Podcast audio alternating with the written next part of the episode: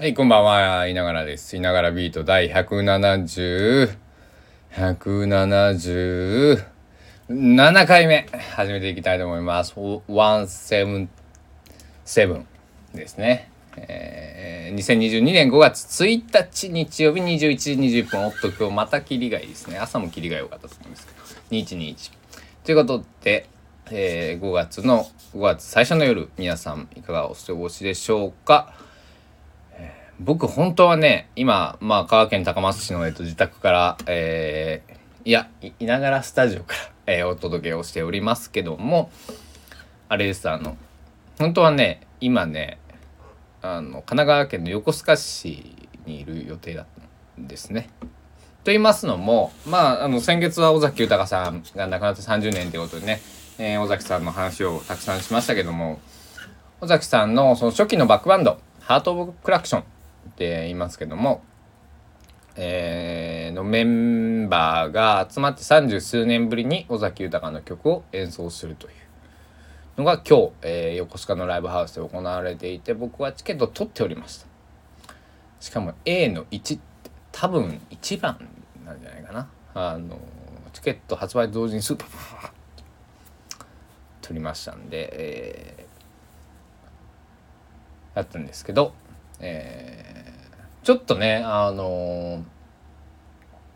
遠出をするのがね今ね僕ねあんまりねあのー、ちょっときつくてねあのえ、まあそのリセールができるそのデジタルチケットで、え、買うやつだったんですけどリセールができるチケットだったんでまあリセールをしてねえー、他の方がすぐ買ってくださってね1時間が2時間ぐらいでね買ってくれて、えー、だから僕の代わりにね、えー、どこの誰だかは分かんないですけど、えー、言ってくださってね、えー、ソールドアウトしてたんでね。あのまあ良かったんですけどまあ行きたかったなっていうのはねもちろん、えー、気持ちあって、えー、今えー、喋った試合なんですけども。でねえー、今抱えてギター抱えてるんですけどあのこのギターはねあの僕が15歳高校1年生の時に、えー、地元でお世話になってる、えー、まあ本名言わ本名言わなかったら大丈夫かなおじい川端っていうね、えー、人がいまして。藤川渡っていう名前でまあ音楽活動してたりするんですけどえっ、ー、とね僕のね、えー、何歳上だ？えー、と41歳年上かな、うん、の方にいただいたギターです。はい、でなんで尾崎豊と関係尾崎豊の話の後でするんだというと尾崎豊は基本的にオベーションっていうギターを、えー、まあ、オベーションっていうメーカーのギターを愛用してたんですね。で、この僕がいただいたギターも、そのオベーションっていうメーカーのギターなんですよ。うん。で、これは、えっ、ー、と、オベーションっていうメーカー1970年代にね、えー、アメリカでできた、えー、ギターメーカーで、まあ今もあるんですけど、えー、なんだろうえっとねアコースティックギターにそのピックアップというか音をねこう拾うシステムをこう広めたというか、えー、そういう功績のある、えー、会社で、まあ、あの有名なモデルはアダマススーパーアダマスとか、えー、いう100万円ぐらいするギターがあるんですけどえっと、えー、南こうせつさん、えー松山千春さん浜田省吾さん佐野元春さんまあ尾崎豊、えー、とかね、えー、その当時のね70年代後半からまあ南こうせさんが一番早いのかな。うん。あのー、使い始めて有名に日本でもなったっていうギターで。えー、まあ尾崎豊も、まあ、あの浜田省吾さん佐野元春さんをずっと聞いてたってことでね。まあそういうのもあってまあオベーション使ってたのかななんてね。えー、思うんですけど、で、僕はオベーションみたいな9800円で買ったギターを弾いてって、で、そのおじい川端曰く、それがなんかあのー、なんだろう。まあこのオベーションは、えっと、そのおじい川端さんの弟さんの家になんかこうえー、置きっぱなしにしててお父さんも引かれてなかったそうででおじい川端さんが、えっと、当時この1970年代後半に、えー、東京で買われた、えー、初期の本当オベーションの初期のモデルであのアダマスとかっていういう有名なモデルはねあのギターって真ん中にこう丸く穴がアコースティックギターって開いてると思うんですけどそういうモデルじゃなくてあの、変なとこというかね両サイドに穴が開いてるモデルがそのアダマスというシリーズでまあ有名なモデルなんですけど尾崎豊がこうセンターホールのものを初期には使っていてでこれはセンターホールのモデルなんですね。あ僕が持ってるのは。で、えー、おじ川さんは当時東京で、えー、これを買って、まあ、結構大きくなんだろうそのおじ川端さんのスタイルに合わなかったってね言っててもうお前にあげるっつって、えー、しかもそのままね、えー、もちろん埃かぶったままもらったわけじゃなくてもう綺麗にこう整備をしてくれてね、えー、ライブでも使えるようにしてくれて、えー、いただいたモデルを今15年ほど使っています。うん、で、うん、このギターにはすごいいろいろ思い出思い出というかね何とも言えないこのなんだろううん、えー、思いがあって、えー、音もいいしなんだろう。けどねすごいすごいんですこの間ねこのギターをねフルリペアって言ってまああのまあ言ったら車で言うと車検みたいなもんですよ。全部悪いとこ直してもらおうと思ったら見積もりが80万円。恐ろしい当時ねこれね1970な後半後半かな？70年代後半かな？多分5万円ぐらいで売ってたそうなんです。で、あの、金の話するとなんかこういやらしいかもしれないけど、今もうこれ5万円ぐらいでね、あの、綺麗なやつ売ってるんですね。だから、あの、ヴィンテージ的な価値は別にないギターなんですけど、あものすごくこのギターいい音がして、うんと、このギターをずっと下げてね、僕は、えー、今まで音楽活動、えー、今までというか、まあ、あの、その、高知で10年ぐらいね、えー、10まあ10、まあ10、年は78年ぐらいかな。まあまあまあ高校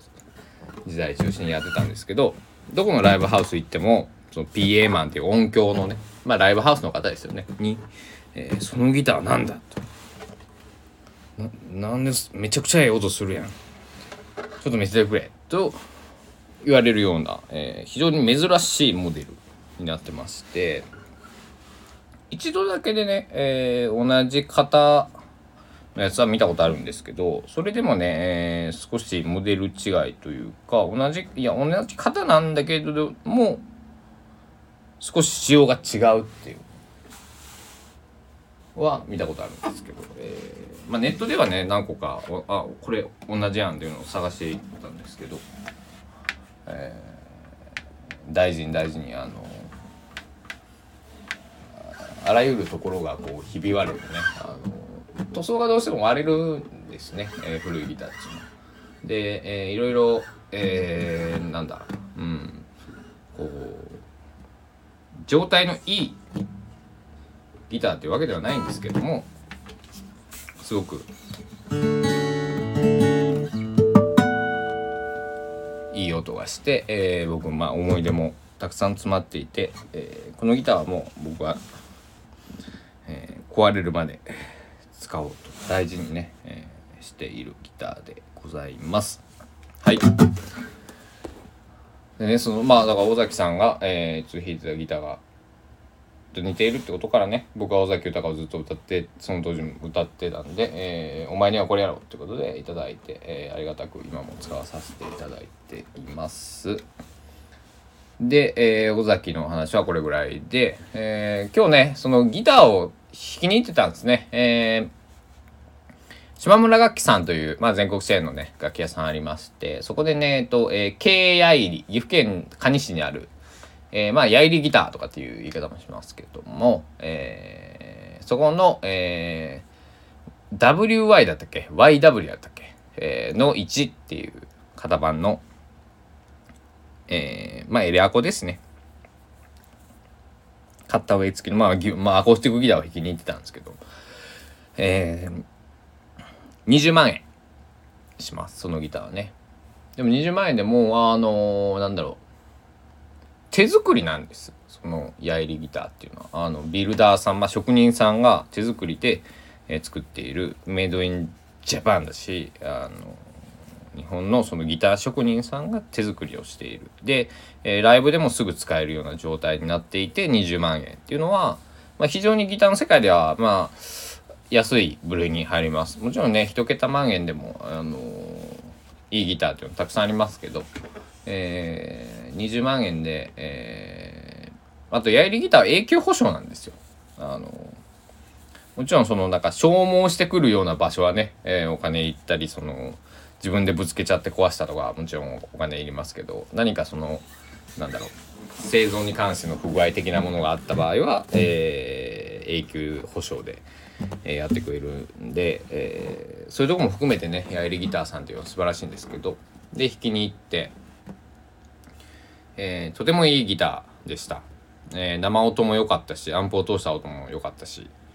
えー、なんですけども僕は、えー、会計は204円。うん。どういうことかというと まあギターはかもちろん買いませんです。もちろん買いませんでしたっておかしいな。えっと買わないと思うんですけど大丈夫ですかって言うと大丈夫ですよってそうだけでもしに来てくださいって言ってくださったんで、えー、甘えてね、えー、行かせてもらったんですけど初めてきちんとやりさんのギターを弾いて、えー、もうとても弾きやすかったですね。なんかねあのー、なんだろう。うん。お金があったらそれはポンと買ってますよね。うん。あのただねあの 塗装がこうマット塗装な最近ギターって多くってね。あのマットな塗装の方があの多分製造費もかからないしあの製造の時間も短縮できるんですよね。で見た目もかっこいいんですよ。マットな方が。ただやっぱり耐久性がねあのこのツヤツヤのその塗装にと比べるとやっぱりあの耐久性が少し悪い弱いので僕はそれがねあのちょっとダメだったな、うん、ラッカー塗装とかねって言うんですけどラッカーあのうん。でなんか僕はそのえー、尊敬してる、えー、シンガーソングライターの人に言われたのはギターお前頑丈なやつを変えようと。あのー、なんだろうあの作りが雑なやつはネックが動くと。でそれは僕も確か分かってその日本のこの四季で結構ねあのまあギターって木なんでぐにゃんぐにゃんしてこうチューニング合わなくなったりとかなんか状態がすぐその天気が例えばカラッと晴れた日からすっごい湿気た雨の日になるとコンディションが変わるギターとかっていうのはあるんですけどまああんまりその見た目じゃ分かんないしもうもう当たりはずななんだろうなあのえー、あのそれはねなってみないと分かんないんですけどえーそういうね、えー、きちんとしたまあ人が作ったとかメーカーが作った。まあ八重さんとかだったらね全然安心なんですけど。で何かあっても対応してくれるしえー、というところだったんですけど。まあ塗装がねあのその艶消しっていうとこだけ、えー、ちょっと誤算だったというか。えー、艶消しじゃなかったら買ったのかと言われるとあちょっと今今買えないんですけどあの次、えー、お金を貯めてこれを買おうとなっていたなとは思うんですけど、うん、あのやっぱりねギターの道具でもあるんでねあのなんだろうやっぱりある程度こう耐久性がやっぱないとねあの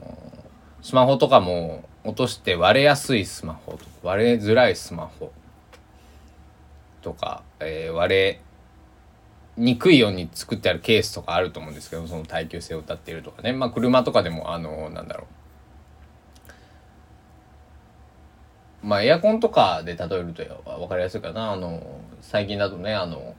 なんか勝手に掃除してくれるやつとかありますけどね。あのそういうふうな道具としてもね優れていなくちゃいけない。っていうとこ音だけじゃなくてね。だから音とかそのなんだろうネックそのとかすものすごく良かったしあれなんですけど、うん、そこだけですね。塗装だけちょっと引っかかったなというところね。うん。えー、まあギターいっぱいあるんでね。別にそのはい。で200円何を買ってきたかというとえっとねエフェクターっていうお足元で音を変えるね、えー、機械がありますでそれもいろいろこうメーカーさんによってね、この、なんだろう、ペダル、エフェクエフェクトペダルとかって言い方しますけど、まあ、踏む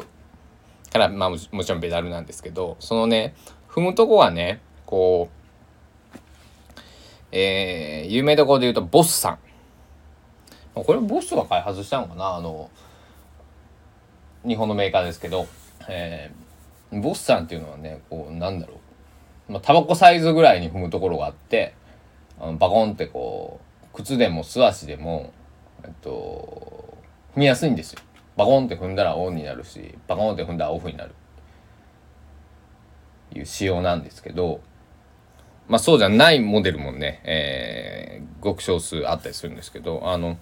海外のペダルとかってこうなんていうかな筒なんていうかなタバコの1本よりはもっと太いけどなんかねこうスイッチほんとスイッチパコンパコンパコンパコンってあのなるようなカチカチっていうやつと言わないやつとまたこれ2種類あったりするんですけどあの細いんでねあの踏みづらいですね。で踏みづらさを改善するためにそこをなんかこう大きくするようなパコンってなんかプラスチックとかあのゴム材質いろいろあるんですけどあのその踏むやつを2個買ってきた。102円のやつをだったかな。104円のやつを2個買ったか102円のやつを2個買ったかでまあ200円、えー、20万円のギターを弾きに行かせていただいて200円しか払わなかった。と、えー、いうことなんですけども。まあいいお家がついたかな。え、いやでもねあの本当にね島村楽器の方ね、えー、すごく丁寧に対応してくださって、えー、すごく好感が持てましただからあのまたね、えーまあ、島村楽器さんだけじゃないんですけどね高松、えー、1234店舗目か5店舗目かえっ、ー、とあそことあそことあそことあそこと5店舗目かな楽器屋さん行ったんですけどどこのお店もね丁寧にねあのー、対応してくれるお店でね、まあ、あのー結構楽器屋さんってこうラーメン屋の大将寿司屋の大将じゃないけど「ティアンデー」みたいなあの人もねこう いたりするんですけどなんか普通普通になんかこうなんだろう。飲食店の、え、スタッフさんみたいなねなんかあの感じですごく話しやすくてね、えー、いろいろ、えー、知識を持たれていて。えー、すごく安心できたなっていうところなんでねあのー、なんだろう最近は結構個人でやってる、えー、その楽器屋さんに行くことが多いんですけどまああのそうすると結構取引をしてないメーカーさんとかも中にはあったりするんですね。でやっぱり大きいえーと、今回ね島村楽器さんというところに行かせていただきましたけども大きいところだとね、えー、まあ大体、えー、なんだろうパッと、えー言ったメーカーはあるんですね。取引はねそれは何十年もね楽器屋さんをこの会社大きな会社で全国チェーンでやってますから、えー、だからそういう安心感もねあって、えー、というところでした。今日は久しぶりに夜ビートあの何もね話すことを決めずにねえー撮り始めました。うん。なんか原点に戻ったというかね。まあただ今日あったことを話しただけなんですけどあのうん、でギターなんかオベーションを手にしたんであじゃあ尾崎のああそっか今日俺行く予定やったやなとかって思ってね、えー、じゃあ尾崎の話しようかなみたいなね。今日どんなライブだったんでしょうね。なんかね配信があるみたいなんですね後日。おそらく。あのなんか映像チームが入るっていうのは。えー、発信されてたんで、まあ、そっちの方でね楽しませていただこうかなと思っています。はい。であとは何か言うことあるかな。えー、今月はえっとノートももうちょっと書く予定でです。なので、えっと、プロフィールのリンク欄から、えっと、ノートっていう SNS、まあ、文章の、まあ、ブログじゃないけども、えー、そういうところ、そういう SNS の一つですね。えー、あと、えっと、今月中に1曲、月1曲ずつ、なんかオリジナル曲を YouTube に上げたいな、なんて思っています。これはね、ちょっとごめんなさい。まだ、あの、はっきり確定ではないです。あの、なんだろう。確定ではないんですけど、なんか、何かし、まあ少なくとも何かしらをあげたいな。うん、あの、カバーでもいいから、1ヶ月に1曲はあげるみたいな。あの、うん。で、何曲か、えっと、新しい曲がね今年に入ってまあ4曲ぐらいかな、えー、作っている曲あるんで、えっと、前回か前々回のね「ひながらビート」でも見ましたけど、えー、それをきちっとね綺麗にまあなんだろう、えー、ちょっとラフな状態なままほたくっているので、えー、綺麗にして、えー、きちんと披露できるような形で、えー、作って。でそして、えー、まあ録音こういう状態ですけど、えー、録音して、まあ音声のみか、まあ映像を、ちょっとスタジオを借りて映像もね、えー、なんだろう、撮るかわかんないですけど、えー、家でこうやって弾くだけかもわかんないですけど、えー、やってみたらいいなと思っております。けどまああの他の予定もちょっと、えー、締め切りが近づいてる刻々と近づいてるものもありますんでまだちょっとねえー、これはあの秘密なことなんですけどまあねうすうす気づいてる方いるかもしれないですけど僕の他の SNS を見るとね、えー、そんなこともありますんで是非楽しみにしておいてください。ということでね なんかこれ今のいらなかったねだけでよかったねこんな感じでよかったですねはい。というわけで、えー、バーボン5杯ぐらい飲んだ、えー、いながらから、えー、皆さんに愛を込めて本日もお送りいたしました。明日は、まあ、平日を挟むということでね、お仕事の方もいらっしゃるかもしれませんし、ずっと仕事だよ、みたいなね、えー、昨年までの僕みたいなね、えー、方もいるし、えー、ずっと休みだよ、みたいなね、方もいらっしゃるかもしれませんけども、まあまたね新しい一日、えー、まあ、今日という一日をみんな、えー、平等に、えー、終わりまた明日を迎えるということでね、えまあ、気持ち切り替えて僕もあのまあ最後に言うこともないんですけどまあ個人的にねあのちょっと昨日イラッとくることがあってね、えちょっと今日まで引きずってたんですけどあのえー、まあちょっとあの抜けたというかねあのまあいいやともう。もういいやと思ってねあの前を向くことにしましたんでまあねあの後ろ振り返ってもねなんかねあのあんまりネガティブな方に引っ張られないように、えー、していきたいなとね。みんな思ってるでしょうけどねそれが難しいですよね。うん、あのだからそんなあの怒るエネルギーあるんだったらねあのなんだ役に立つこととか自分が楽しいことをねやりたいですよね。うん、ということで「いながらビート第177回177」終わりたいと思います。本当皆さんあの風邪とか、えー、事件事故本当に毎回言ってますけど気をつけてくださいね。えー、一時が万事ですよ。ではお後がよろしいようでお時間です。さようなら。